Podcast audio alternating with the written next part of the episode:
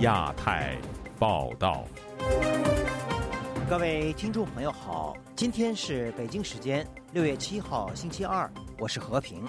这次节目的主要内容有：网红李佳琦触碰政治红线，直播坦克蛋糕被中断；六四三十三周年悼念活动全球开花；个别节目二零二二与一九八九，奉承下的中国人还会掀起民主运动吗？上海重回精准防控模式，核酸检测将收费。国务院发出九不准禁过度防疫，学者批常态化核酸引关注。以上就是这次节目的主要内容，欢迎您收听亚太报道。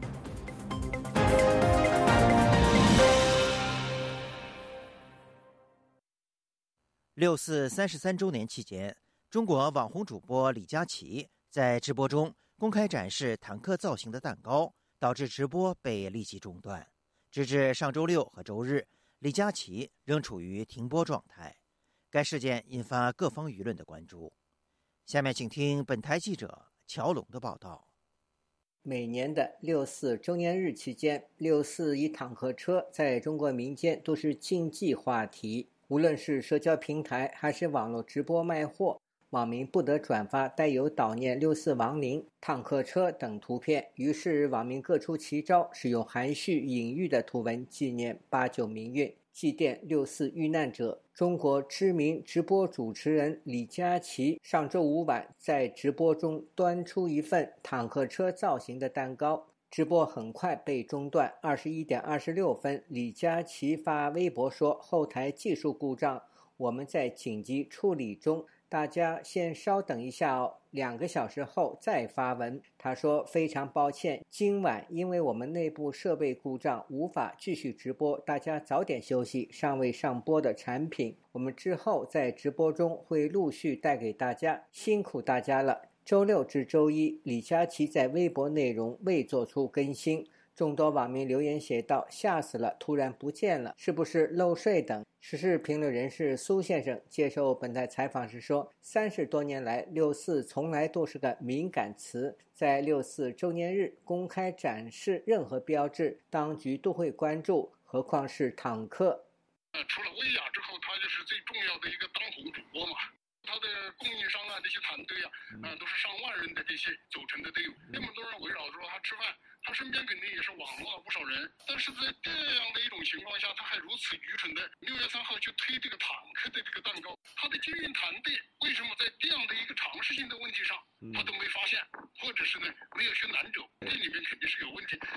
政治学者苏先生说：“零零后的李佳琦也许并不知道六四期间展示坦克车的含义，但是后台顾问应该知道。”苏先生说：“在严酷的政治环境下。”此次坦克蛋糕事件可大可小，估计李佳琦已被约谈，他的直播前途渺茫。在现在政治环境下，那是肯定是很大的。他基本上呢，他也要淡出江湖了。啊，现在因为整个政治局势不明朗啊，呃，意识形态的管控啊，进一步恶化，还是呢稍稍的有一点点宽松，现在呢不知道。李佳琦所在的公司注册名为“每晚上海网络科技有限公司”，位于上海。李佳琦和另一位薇娅并称中国电商平台上带货直播的两大天王。去年底，薇娅被当局以逃税为由重罚，从此淡出江湖。中国各地当局在今年六四期间对艺人士和网络舆论的关注度可谓前所未有。六四伤残人士齐志勇，六四周年当天。获得全美学资联颁发的2022年全美学资联自由精神奖，以表彰他秉持对中国民主追求的坚定理念，并为中国的人权事业做出巨大的牺牲。刚被解除软禁的齐志勇，周一上午在北京家中告诉本台：“我今日此时，国宝刚刚把手机归还给我，二十八号我就被警方带离家中了。”手机也被没收，但是透析一三五不耽误。门口有警察和保安。一九八九年六月四日凌晨，齐志勇在北京六部口附近被中国戒严部队枪击，之后左腿高位截肢。每年六四期间，齐志勇和其他异议人士都受到当局的严控。近期，国际媒体亦报道了六四期间的民间活动。《纽约时报》网站报道，台北等多地举行活动，纪念六四死难者以及曾经的香港。德国之声引述评论人士指出，每逢六月八九六四，在香港已成为一种民主仪式。但是，维园万点烛光不在，香港人在海外输出了八九六四是必走之路。香港《明报》六四当天发表社评。称尊重历史事实，还原六四真相，并指爱国民主运动不应暴力镇压，当局仍然应该直面历史，包括过程中曾经犯下的错误，平反六四，还历史一个公道，民族复兴之路可以走得更自信。自由亚洲电台记者乔龙报道。六月四号当天，在华盛顿中国驻美大使馆前。全美学自联等团体共同举行了纪念六四事件三十三周年活动。六四学运领袖王丹呼吁人们永不忘记、永不放弃。下面请听本台记者凯迪的报道：不要忘记，不要忘记，永不放弃，永不放弃，永不忘记，永不放弃，永不放弃。周六傍晚，上百民众聚集在中国驻美大使馆前。在六四学运领袖王丹带领下，共同发出心底的呐喊。这是全美学生学者自治联合会主办的纪念六四屠杀三十三周年活动。全美学自联理事陈闯创说：“多年来，中共一直对中国民众进行着一场关于记忆的战争。从天安门广场上六月四号早上撤离的那些人，他们是那一场屠杀的幸存者；我们这些人只是第二场屠杀的幸存者，因为我们这些人知道了真相。”但是我们还有一个反抗者的责任。陈闯闯认为，中国官方在六四后一直掩盖天安门大屠杀真相，比如不久前杀害了六四学运领袖之一、在美执业的李进进律师的张小宁，就是那场记忆屠杀的受害者。我们这些人，如果在记忆的战争中我们不胜利，那么我们还将遇难。这就是我们为什么要日复一日、年复一年，我们要讲。六四的真相是怎么回事？我们在记忆的战争中，我们只能取胜，不能失败。六四学生领袖、华盛顿智库对话中国所长王丹在致辞中说：“一九八九年六四镇压不仅改变了中国，也改变了世界。”他认为，不是八九民运，而是六四镇压把中国带上了邪路。面对中共这个伤天害理、不公不义的政权，他们将坚持抗争到底。不管我们们会继续坚持反对中共一党专制、建立宪政民主的理想。我们没有忘记，我们也不会忘记。当年那些死难者的灵魂将成为我们继续前进的动力。在这里，我也邀请大家跟我一起喊个口号，好不好？非常好！不要忘记，不要忘记，永不放弃，永不放弃。全美学自联理事陆文和博士在现场带读了六四难属群体天安门母亲的六四三十三周年祭文，其中痛批中共当年对民众开枪，并以坦克碾压，造成数以万计民众死伤。他们表示将坚持真相、赔偿、问责三项诉求，继续坚定走下去。活动现场还宣布了二零二二年全美学自联自由精神奖的获奖者为六四伤残人士齐志勇。颁奖词中说：“面对暴政而来的长期打压和不平等待遇，他身为六四伤残者，依旧秉持对中国民族追求的坚定理念，并为中国人权事业付出巨大的牺牲。”被中国当局全网封杀的美国说唱和脱口秀主持人乐乐法利也出现在中国大使馆前的抗议活动中，并在现场采访民众。他告诉本台记者。一就中国人能够团结起来，就是能够在一起享受这种反对中国政府的这种气氛很难得。呃，而我个人作为一个出生出的，呃，就在美国出生而突彻头彻尾的美国人，我会非常享受这种氛围，呃，也觉得是非常宝贵的。乐乐法利还表示，应该把中共和中国人民区分来看。我觉得只要中国没有选举，那你凭什么说共产党代表中国人民？中国民主运动海外联席会议主席魏京生说：“今年的六四气氛已和往年不同，在台湾、欧洲、美国很多城市都有相关纪念活动，而且规模远超以往。因为大家都意识到，共产党快垮台了，大家都能感觉到，共产党现在这个倒行逆施已经升级了。”尤其是习近平搞的这一会儿清零了，一会儿战狼了，呃，全世界都遭到反对，而且关键是美国老百姓醒过来了。中国民主党全国委员会主席王军涛也告诉本台，对中国人民来讲，中共才是真正的所谓启蒙者。他每干一件活就会启蒙一批的人，像你比如像这次的防疫，这个搞到这个样子，把上海这个岁月静好的最中国最。繁华的地方，而且是在这三前三十年享受了改革开放好处最多的地方，人一下给一棒子打醒了。王军涛说：“未来真正的六四纪念应该在天安门广场举行。什么时候我们天安门广场赢回来了，我们在那里举行一个盛大的公祭，我觉得我们的纪念活动画了一个句号之后，六四的意义才真正的充分的显示出来。”目前，王丹等学运领袖和海外民主人士正在纽约筹建一座六四纪念馆，作为八九一代理想的延续。他们希望纪念馆能在六四三十五周年时落成开幕。以上是自由亚洲电台记者凯迪华盛顿报道。在六四事件三十三周年当天，美国加州洛杉矶的各界人士举办了车队游行、集会示威和烛光晚会等多种活动，参与人数也达到了近年来的最多。下面请听本台记者孙成的报道。在六月四日下午，洛杉矶数以百计的各界民众在当地的圣盖博、柔斯密、蒙特利尔公园市和阿罕布拉等地进行了纪念六四的车队大游行。在这一区域居住着大量来自中国的新移民，数以十计的汽车贴着序号和写有“勿忘六四”“纪念六四三十三周年”等字样的标语在街头驶过。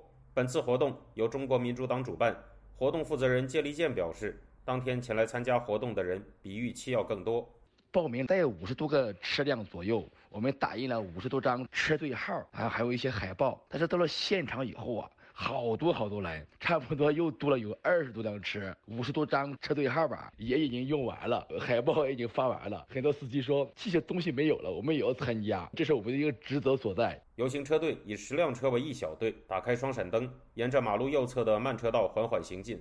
得到了不少过往车辆和行人的鸣笛致意与竖大拇指赞许。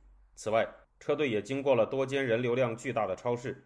谢立健表示，他们这样做的目的是，我们希望尤其刚到美国的一些新的移民能认识到中共在一九八九年春夏之交大屠杀学生市民的惨案真相吧。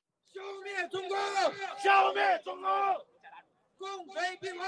本次游行的最终目的地是洛杉矶中国领事馆。在领事馆门前，人们进行了集会示威。在集会中，人们祭拜了六四死难者，拉起了白底红字、写有“六四英灵永垂不朽”字样的布条，并放置了坦克和尸体模型，用来象征1989年的六四屠杀。在活动中，人们也对邓小平和李鹏的照片进行了泼墨。在天色变暗后，人们在中领馆大门和外墙上投影了坦克人形象、坦克图案和“勿忘六四”的字样。这场示威活动一直持续到入夜时分。来自中国的留学生张友浩参加了当天的车队游行和领事馆前的示威活动。他表示，参加本次活动的人数接近五百，比他往年参加过的当地六次活动人数要更多。令他印象深刻的是活动参加者们的政治热情，参与的人数和车辆数也超过了人们的预期。他这样总结他对活动的体验说：“我的感受就是大家的热情非常非常的高涨。”紧接着，由旅美港人团体洛杉矶香港论坛举办的六四三十三周年悼念烛光晚会在中领馆门外接力式的展开。该团体负责人查尔斯林表示，在六四屠杀发生后，洛杉矶香港论坛每年都会进行烛光晚会，今年是第三十三次。他介绍说，今年的活动参加人数比之前两年要更多。咁今年呢，就疫情好转啦，我哋发觉呢，就係多咗好多人出嚟。咁誒，今天疫情好转，我们发现多了很多的人出來。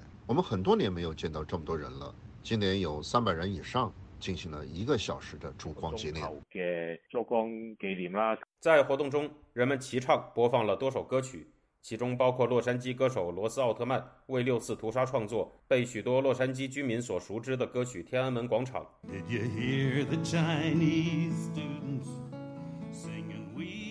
查尔斯林表示。此前，罗斯奥特曼常年参加洛杉矶的六四集会，近年来由于身体原因没有亲临现场，但活动中依然播放了他的歌曲。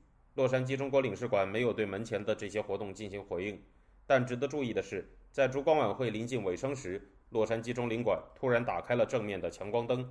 自由亚洲电台特约记者孙成，洛杉矶报道。在刚刚过去的上个周末，全球各地都举行了悼念六四的活动，而今年集会的数目和参与人数更多于往年。有评论认为，全球对抗中共的力量通过悼念六四形成大合奏。这对中国的国际形象造成了更为负面的影响。下面请听本台记者陈子飞的报道。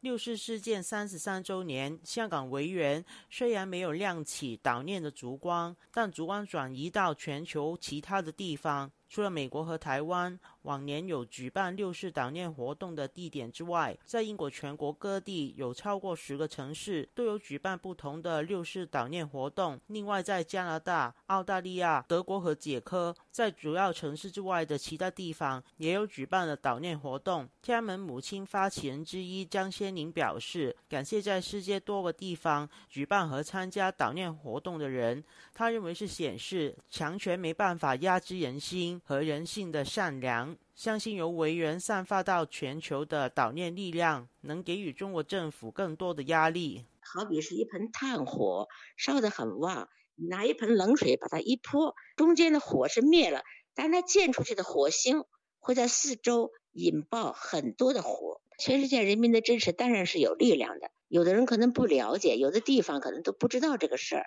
那么在全世界各地呢，甚至于很小的城市。都有这样的纪念活动之后，自然就让世界上更多的人知道了这个事情，就更认识到这件事本身的邪恶，对这个执政党它也是有一定的压力。台湾的六四悼念晚会今年有超过两千人出席，主办单位华人民主书院协会理事长曾建元表示，今年参加悼念的人数多于预期，相信与香港人移居到台湾增加有关。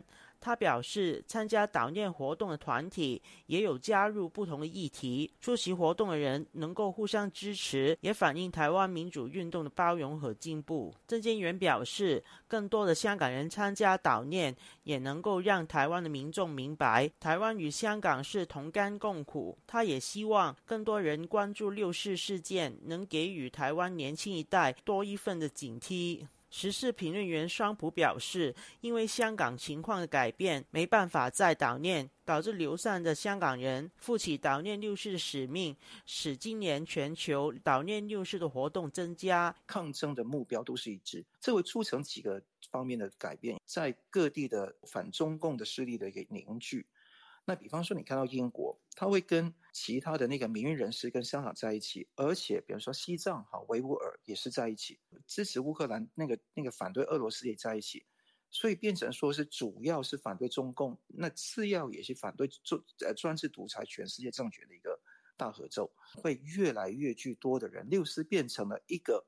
全世界反专制的一个日子。他相信，越来越多人关注和悼念六四事件，对中国政府的国际形象也会造成更负面的影响。台湾政治大学国际事务学院外交政策研究中心主任王奎博表示。今年全球民间悼念六四活动比以前多，相信与俄乌战争、连接自由民主与专政集权的价值观之争有关。他认为，美国乐见悼念活动的增加，可以有助吸引民间更多的人支持美国官方的立场。包括像六四这些事情，其实对现在的美国政府来讲，就是一种很好的道德。的制高点才能表示，你看我的美国 American democracy 或者 Western democracy 跟你这个 Chinese authoritarianism，你看我们有这么大的差别，不只讲价值观的斗争啊，这个根本就是美中等于是从特朗普后期一直延续到现在意识形态的斗争，有助于他们在跟中国大陆竞争或者对抗。美国可以用软实力的方式去吸引更多人站在美国的阵营。他表示，面对西方的批评，中国政府不太可能改变对六四事件的立场。两国关系在短时间内不会有太大的影响。就亚洲电台记者陈子飞台北报道。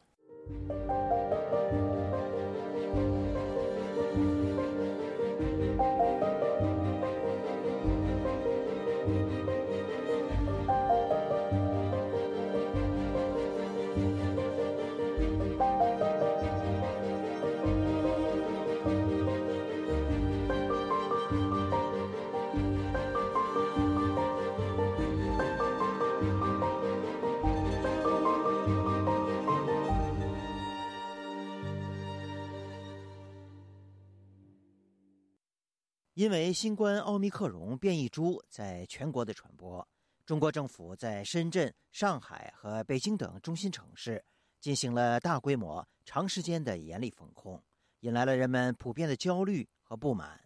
这时恰逢六月四号，一九八九年天安门大屠杀三十三周年纪念日。当人们在纪念那场席卷全国的民主运动时，难免会与中国目前的局势做比较。八九民运还会在中国重演吗？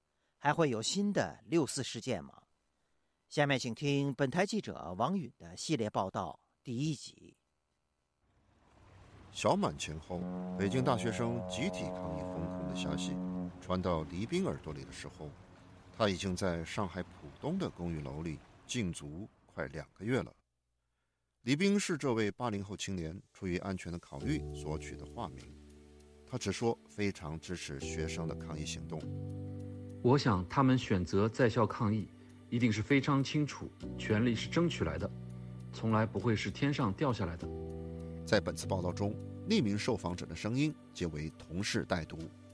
宜宾显然不愿意服从这种风控，但是当问到他是否会采取行动反抗这种不人道的防疫政策时，他却有些退缩。我当然想反抗。但是当那样的电话打过来的时候，我很清楚，我拿什么去反抗？与他相似，大学毕业不到一年的河南青年周潇，也在旁观北京大学生的抗议行动。当被问到他是否会起身反抗时，他的第一反应是，他甚至没有想过这样的问题。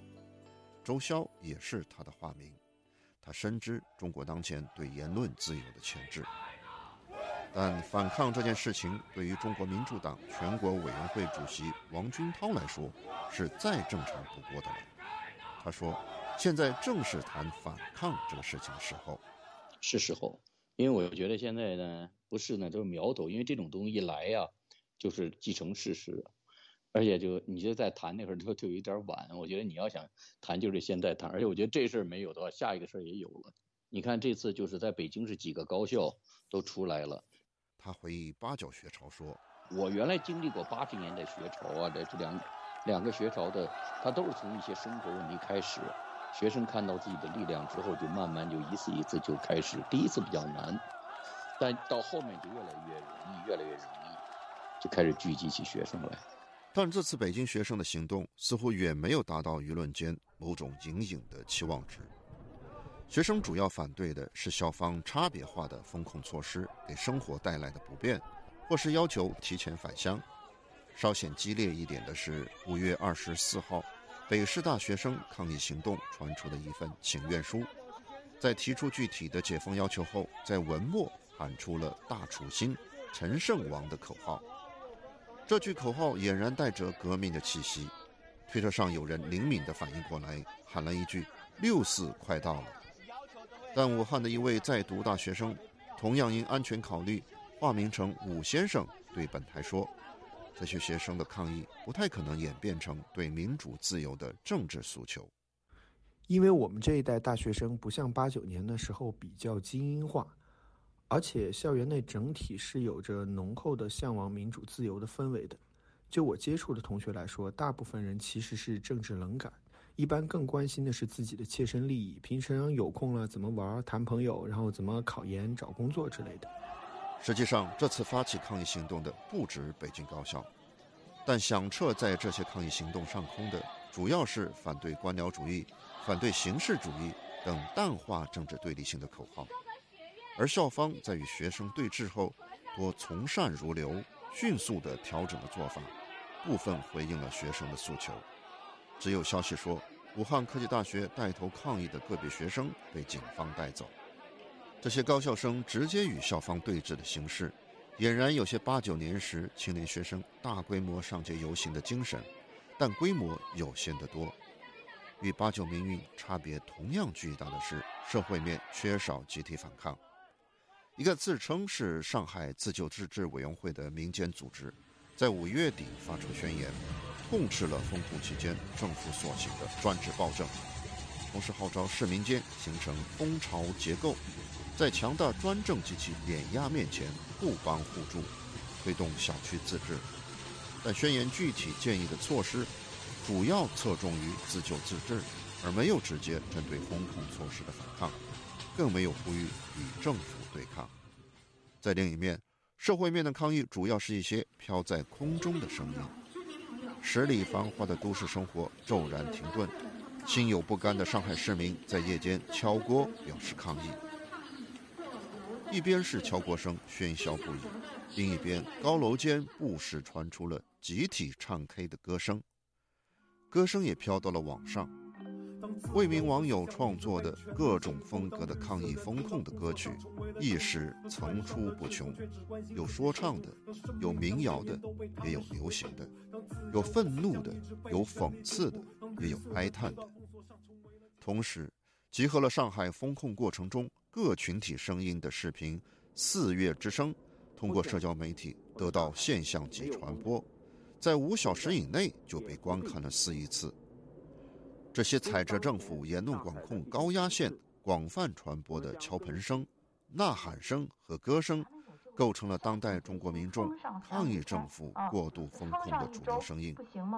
但就是这些以上海发源地的飘在空中的有限抗争，仍有中国的网友在推特、微博等社交媒体上调侃说：“上海是中国现代文明的天花板。”言下之意，中国其他地方的抗议行动只会更少。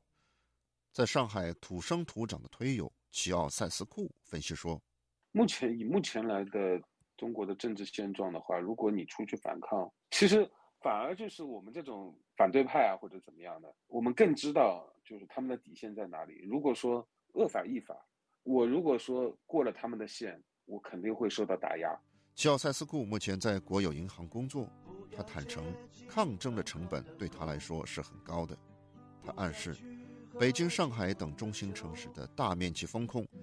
虽然是出于控制新冠疫情的理由，其背后却衬托着一刻也不曾松懈的政治高压。前中国人权律师滕彪分析说，这种政治高压在习近平上台以来达到了新的高度。那过去也有很多人被抓、被判刑，一些维权人士、异议人士，但是这个习近平时代这种抓人判刑就非常普遍了，就是它的成本非常高了。即使那那种日常的，比如喝茶呀、警告啊等等，吊销律师证或者是丢工作啊等等，也比以前更多、更普遍。不仅如此，中国政府对民众的监控体系也更加严密。拥有超过两亿监控摄像头的视频监控系统，天网工程和雪亮工程早已覆盖城市和乡村。滕彪把这种以高科技来加强民众监控的政治体制称为“高科技集权”。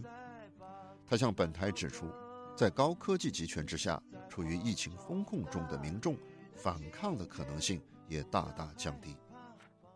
但同时也可以看到，反对或反抗。并没有成为普通民众的共同倾向，在社交媒体上，也有大批网民表现出对风控并没有多少异议，甚至对之点赞，认为这些做法增加了他们的安全感。目前旅居日本的前中国央视节目主持人王志安，最近在视频分享平台 YouTube 上，提及他在疫情期间回中国的一次旅行，河南两天一次的核酸检测。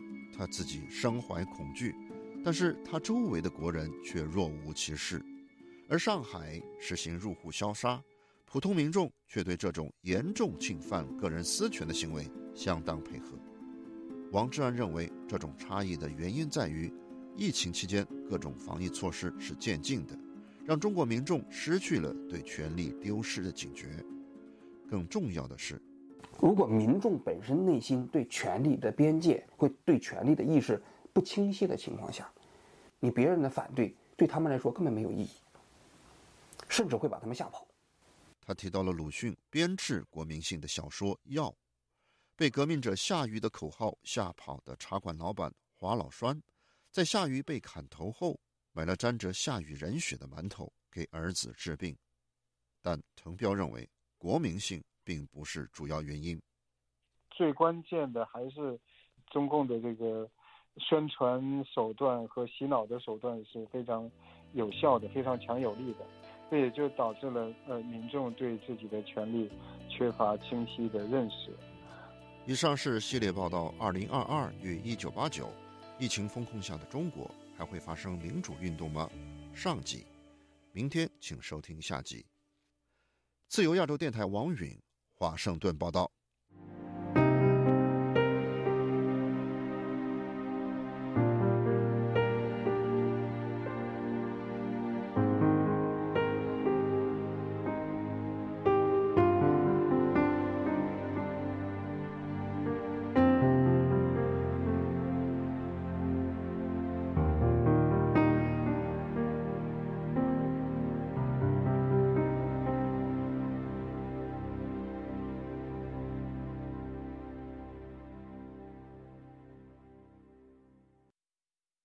清零政策之下，中国各地的严控防疫引起社会的剧烈反弹。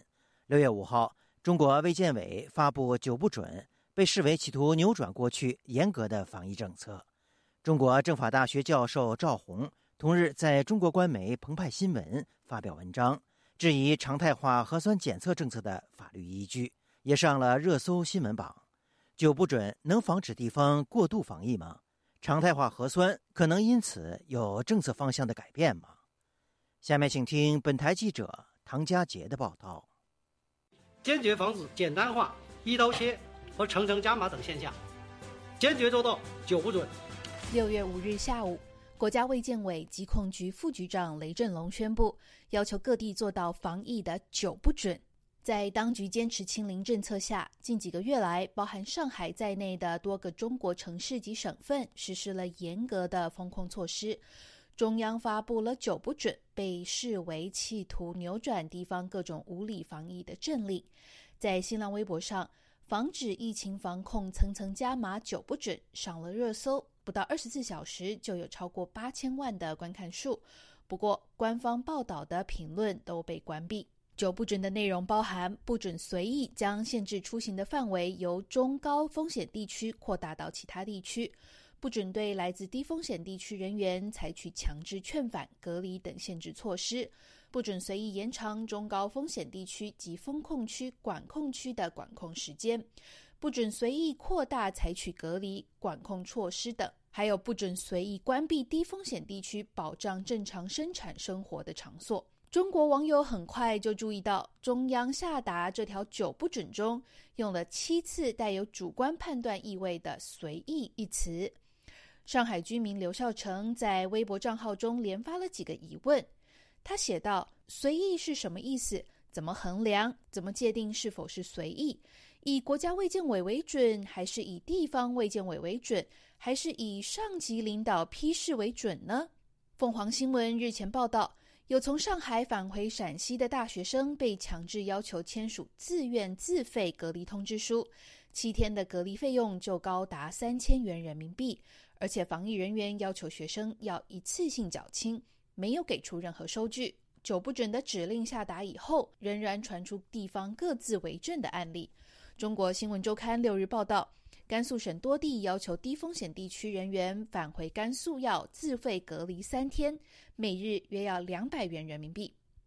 现居美国的前中国政法大学教师滕彪告诉本台，许多规范的用词可能会给执法部门一个自由裁量权，但前提是要有完善的民意反映机制以及独立司法系统。关键问题在于，嗯，这种这种法律用词比较模糊，或者是不得不模糊的时候，他在这在这个执行起来，嗯，当事人啊是否有救济的渠道？呃，机会去去挑战不合理的规定，就是在这个政策出台这个阶段，中国就没有一个民主的渠道、民主沟通的、吸取民众意见的渠道。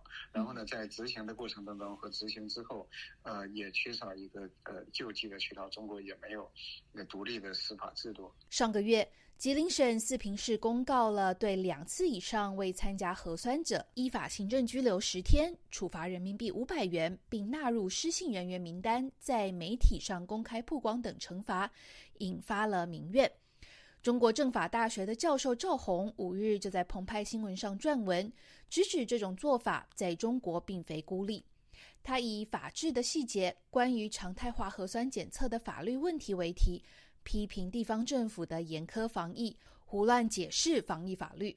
赵红还进一步对常态化核酸的政策提出三点担忧：首先是巨额的经济开销和人力成本，预算却处于黑箱之中，让公众难以监督；其次，巨大的市场规模和利益驱使所导致的核酸检测造假事件频繁；第三，常态化核酸检测对普通人造成沉重负担，而政府为了推行，也必须付出高昂的执法成本。滕彪进一步指出，常态化核酸还有两个主要问题。第一是政府利用疫情对民众的自由限制以及加强监控；第二是利益集团利用这个机会进行腐败。自由亚洲电台记者唐佳杰，华盛顿报道。近日，上海又重新回到了今年三月曾实行过的新冠疫情精准防控模式。徐汇、虹口和静安等地，每当出现阳性感染者时，当局会对居民区进行封闭。另有居民透露。自七月一号开始，居民们将自费支付核酸检测。下面请听本台记者乔龙的报道。过去一天，中国官方发布新增一百七十一例新冠病例，包括三十一例确诊及一百四十名无症状感染者，其中本土病例有二十五例，包括内蒙古的十六例、北京五例、上海四例。境外输入病例有六例，分布在福建、天津、浙江、广东及广西。结束封控六天的上海市内，不时传出封控居民区的视频和图片。一位网民发视频说，在徐汇区长乐路和陕西路的交汇处，一大型居民区被封控。在另一视频中，也出现了封控社区的情景。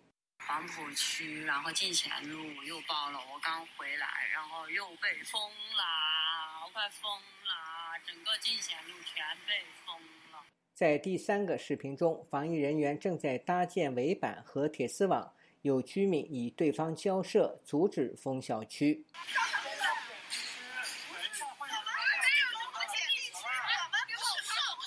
目前，上海回到了今年三月份之前精准防控状态。上海居民王女士周一告诉本台记者，最近又开始局部封锁。虹口那边好像又有阳性啊，说是一个小区都那个拉走了，到方舱去了。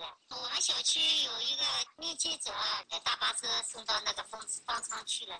上海居民常女士告诉本台，上海疫情未消失，距离完全解封仍然需要时间。这只能这么说吧，就是部分解封了，部分没解封啊，完全恢复正常还没有。最近，上海居民担忧的是，所谓常态化核酸检测需要大排长龙。但未必人人都能等到做核酸。居民说，过往很多人在轮候核酸检测时被感染，一旦错过核酸检测，哪里都去不了。居民王女士对本台说：“核酸那是的，你像我们小区门口的话，都有那个核酸检测的那个小房子吧。”是四十八个小时吧。昨天晚上做的核酸，那今天就可以出去办事情了。上海居民马女士说：“排队做核酸成了上海居民最头痛的事情。核酸常态化如果一直存在的话，对老百姓来说就是头上悬着一把剑。第一个就是你现在到哪里去，你你没有核酸，呃，四十八小时、七十二小时的核酸报告，寸步难行。”等于每天要做，为什么？它是从采样时间开始算的，当时出报告一般要等第二天才出，给老百姓增加了很多很多很多的麻烦，造成了一种心理上的一种政治恐惧。上海市疫情防控工作领导小组办公室宣布，本周一零时起，进入公共场所和搭乘公共交通工具的人员，除持七十二小时内核酸检测阴性证明外。只要有二十四小时内核酸采样的证明，亦可出行。可是居民开始担心，七月一日起实施的新措施就是自费做核酸检测。据说每人每次收费约二十元人民币，很多人不满官方的核酸检测费用要由老百姓来买单。马女士说。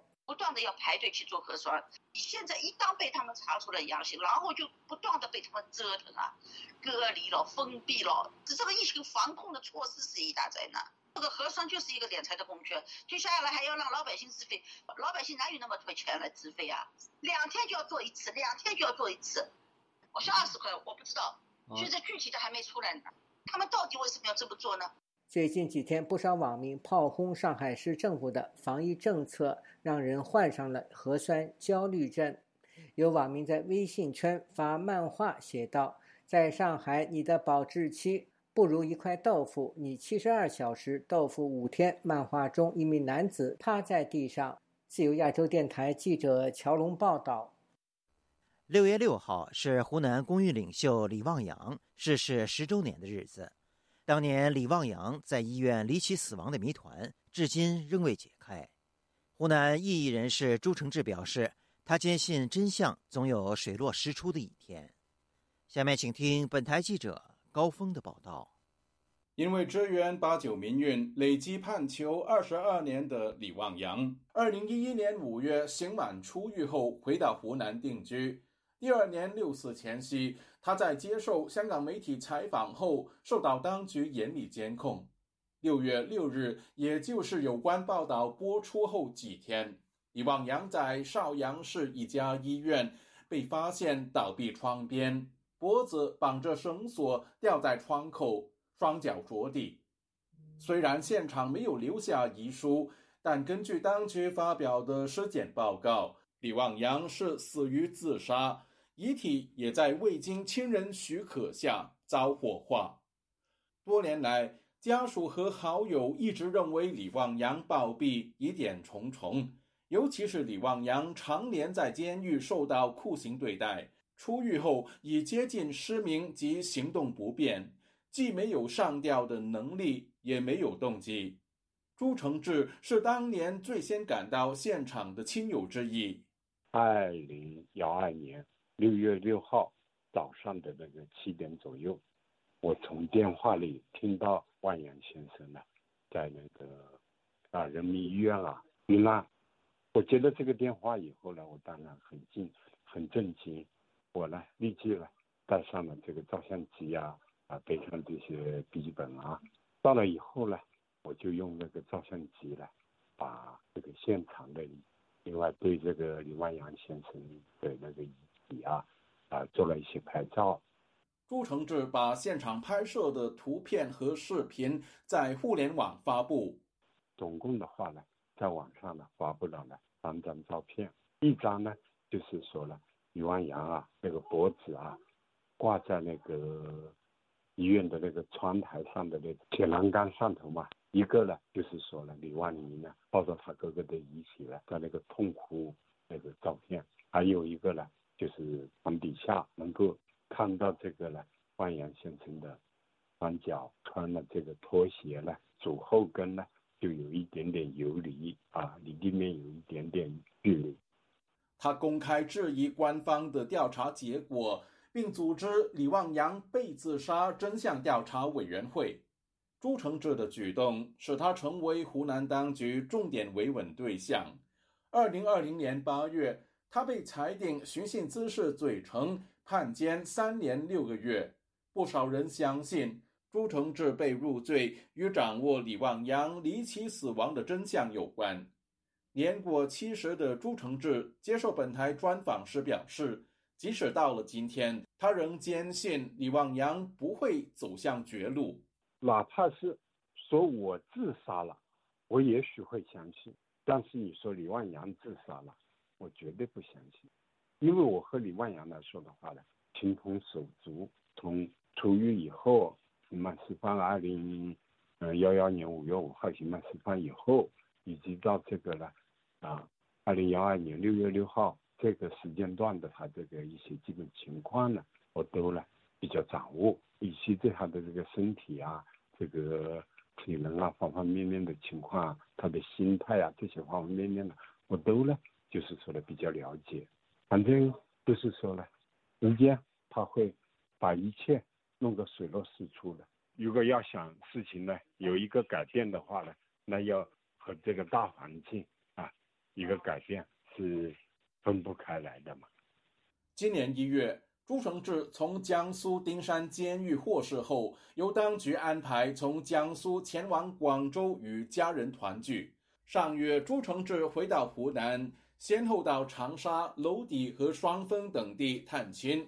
他原本已相约李旺阳妹妹李旺玲六月六日到大山岭陵园李望阳墓地祭拜，却事与愿违。啊，阻扰我为李万阳先生扫墓，啊，他们也算是竭尽了全力。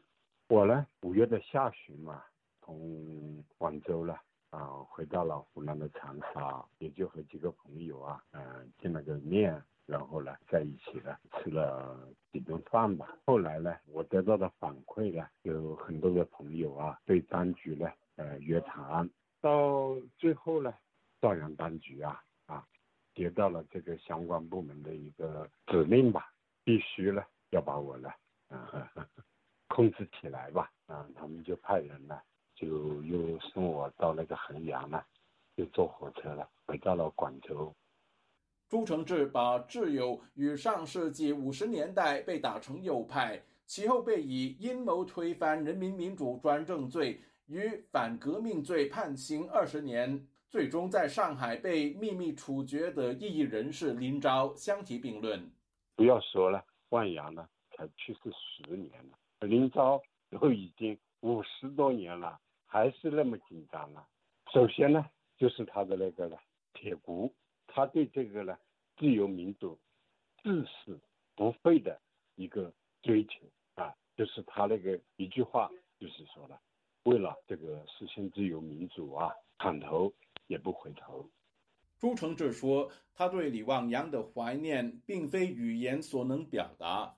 既然六月六号未能亲自祭拜好友，他唯一能做的就是把牵挂留在心底。自由亚洲电台记者高峰，香港报道。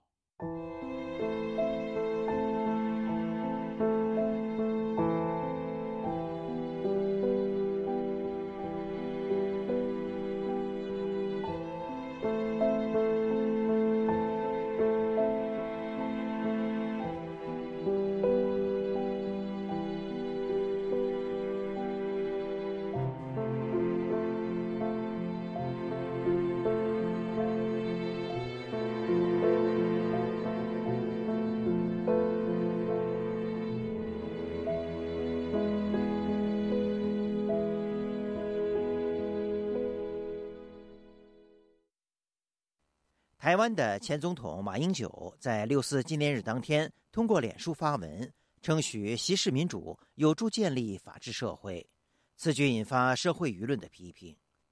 下面请听本台记者夏小华发自台北的报。中国国民党籍的台湾前总统马英九四号在脸书再次呼吁大陆当局勇于面对历史、承担责任，才能往前迈进。还说，当台湾高呼对岸要善待异议人士，执政党却正在打压甚至消灭异议人士，同时堕入不自由的民主与民选的专制之中。他认为，必须从自己做起，捍卫台湾真正的民主。马英九提到，去年十月，习近平在中央人大工作会议谈到民主，坚持国家一切权利属于人民，最大限度保障人民当家作主、依法治国，这是有助于建立法治社会的正确方向。他说，如能真诚面对平反六四这个历史创伤，不但在国际上能够有非常正面的形象，两岸也不会越走越远。马英九的脸书发言引来三千多网民留言，有人批评说：“这么舔共，你怎么好意思去见两蒋啊？”恭喜马前总统成为全世界唯一一位在六四纪念日肯定习近平有助建立法治的国家元首。不过，也有人肯定说，想护台和中硬被摧残是亲中舔共，有没有是非黑白？前六四天安门学运领袖王丹在脸书以“令人发指”形容愤怒。王丹说：“马英九曾经号称年年纪念六四，却不提被全面镇压的香港、大集中营的新疆、沉冤的六四死难者，以及上海防疫对人权的漠视，刻意选择六四纪念日发表歌颂镇压六四的中共匪囚的阿谀之文，这是对他自己的过去的否定，是对六四死难者的二次伤害，无耻至极。”自由亚洲电台采访多名中国人怎么看马英九的六四发言。八九民运参与者旅美评论员陈破空说：“马英九对习近平的了解大错特错。中共从建立起来，从毛泽东时代到现在，他们的语言从来就很好听。然后毛泽东时代叫人民民主专政，或者是为人民谋幸福、为人民服务，但是他所做的事情都是导致千百万人头落地、千百万人被饿死、千百万人被迫害致死。陈破空说，习时代一样讲法治、讲人民至上，全过程民主，却钳制人权、破坏法治，以港版国安法、恐怖主义瓦解香港、砸毁一国两制。如果说仅仅从言语上来判断的话，那马英九先生就太幼稚，连这个政治上的小学生都不合格。如果说习近平讲全过程民主，你认为他就是全过程民主吗？其实他是全过程专制，故意说反话。陈破空提到，共产党内部有打招呼文化，是统战部统一战线三大法宝，就不排除呢，这个中共方面不断的给像马英九在内的人私底下打招呼，帮中共说话，因为中共呢给其他外国使馆或者外国人都打招呼，给呃台湾的、香港的亲共人士也打招呼，特别是私下打招呼。陈破空认为，马英九处于政党竞争劣势的心情可以理解，但是他至少应该要明白，台湾是民主社会，多党竞争，有言论自由、新闻自由和独立的司法，这些中共完全是零，甚至负数。况且他利用六四批评民进党是搞双重标准，对民进党用最高的标准去看，好像比天还高的标准；而对共产党用最低的标准去看，仿佛比地狱还要低的标准去看共产党，给人造成一个错觉，好像他在贬低民进党，在褒扬共产党啊，贬低蔡英文，在褒扬习近平。我觉得他这样的做法啊，不仅是对台湾民主的一个可以说污名化，对他本人呢，也是一个杀伤，是政治上的自杀行为。寻求政治庇护制台的中国异议人士龚宇健指出，在野党领导人可以批评执政者，但是把六四扯进来，称习近平全过程民主优秀，甚至还要超越台湾的自由民主，很讽刺。马英九先生的他捡到的他不是枪，他捡到的可能真的是一把扫帚。他想打民进党，但是可能他打不到自己，可能是真的是就是说他会自己被这种扫帚扫扫进这种历史的垃圾堆。哎，龚宇健说，马总统曾经说六四不平反，统一不要谈，对中共的现状、历史、未来，对习近平上台中国的真实情况，不如一个幼稚园的小孩子。我在自由广场参加六四三十三周年的那个纪念晚会的时候，我看见很多的香港的那些民众带着他们那些小孩子来，有小孩子就是问他的妈妈，就是说为什么这个耻辱柱是红的？他的妈妈就很细心的给他解释，就是的，因为是中国人的血染红的。龚宇健说，中共虽然称人民民主专政，但谁是人民，谁是敌人，是共产党说了算，跟国民党白色恐怖有异曲同工之妙。当年老蒋就在异议分子判决书直接批示枪决可也。满久赞美习近平，骨子里还是党国威权。人在北京的时事评论员华普说：“中共已经说了，中国的民主是中国特色的，和西方民主是两码事。”对于马英九呼吁大陆当局勇于面对历史、承担责任，华普说：“对于这个问题来讲，在江湖年代呢，有采取回避啊、淡化的态度；但是在习年代呢，这个问题已经呃很确定了，就是这是个铁案，不会翻。因为呢，没有当初这个采取的断然措施，呃，就没有今天的这种经济繁荣的局面啊，已经旗帜鲜明的啊肯定了当初的做法了。”至于台湾内部怎么看马英九的发言，民进党表示，马英九误导大众视听，谄媚习近平，其言论恐怕会让目前正在访美的朱立伦无地自容。行政院长苏贞昌说：“违逆事实来为专制集权做涂脂抹粉，对自己反而多所扭曲。”不但一定不为台湾人民接受，也一定成为世界笑柄。独派政党台湾激进党秘书长王新焕认为，这反映了马英九亲中仇台的逻辑。这源于马英九的这个中国国族主义的信仰。马英九他不只是认同中国，甚至呢会自愿为中国擦脂抹粉、问过是非。日本产经新闻台北支局长石坂明夫在脸书以吃惊形容，差一点以为是读到了中国外交部发言人的谈话。入侵乌克兰的俄罗斯总统普京也可以说成和平的使者了。国民党对马英九的谈话未有进一步的说法，而国民党主席朱立伦则在脸书表示，三十三年后的此时回顾，不免感慨：如果当年历史走出了不同的结局，今天的香港、台海、新疆，甚至当前整体的全球局势。是否能有很大的不同？不能忘记，当年曾经有那么一群热爱自由的中国青年，为了理想洒下热血，牺牲生命。自由亚洲电台记者夏小华台北报道。节目最后，我们再来关注一下最近发生的一些热点事件。近日，深圳福田某地下停车场内发生一起停车纠纷，涉事女子自称其丈夫是当地一家国企的书记，并扬言家有五十台宾利。相关视频引发网络热议。中国媒体披露，该女子的丈夫张小忠任职于深圳国资委旗下上市公司真业集团，是该企业的纪委书记和监事会主席，税前年薪为三十七点五万元。如果坐拥五十台宾利，恐涉及重大贪腐问题。目前，深圳市国资委已宣布进行调查。据美国《华尔街日报》引述消息人士披露。中国监管机构将结束对网约车巨头滴滴和另外两家在美上市的科技公司持续一年的安全调查，准备允许这些公司的应用程序重新上架，并解除对他们增加新用户的禁令。不过，预计这三家公司将面临经济处罚。另外，滴滴公司已向美国证券交易委员会递交手续表格，申请在十天后正式从纽交所退市。继台湾计划增购射程可达中国大陆的“雄升”地对地巡航导弹之后，台湾的联合新闻网根据谷歌地图等商业卫星图片发现，中国军方在对台进攻的漳州、福州机场周边山头新建了规模庞大的防空阵地，并部署号称能反制巡航导弹的“红旗六号”弹炮合一系统。台湾国防部就此表示，针对共军的动态。台湾将以料敌从宽、御敌从严的态度应对处置。听众朋友，亚太报道节目到这里就播送完了，感谢您的收听，我是和平，我们下次节目时间再见。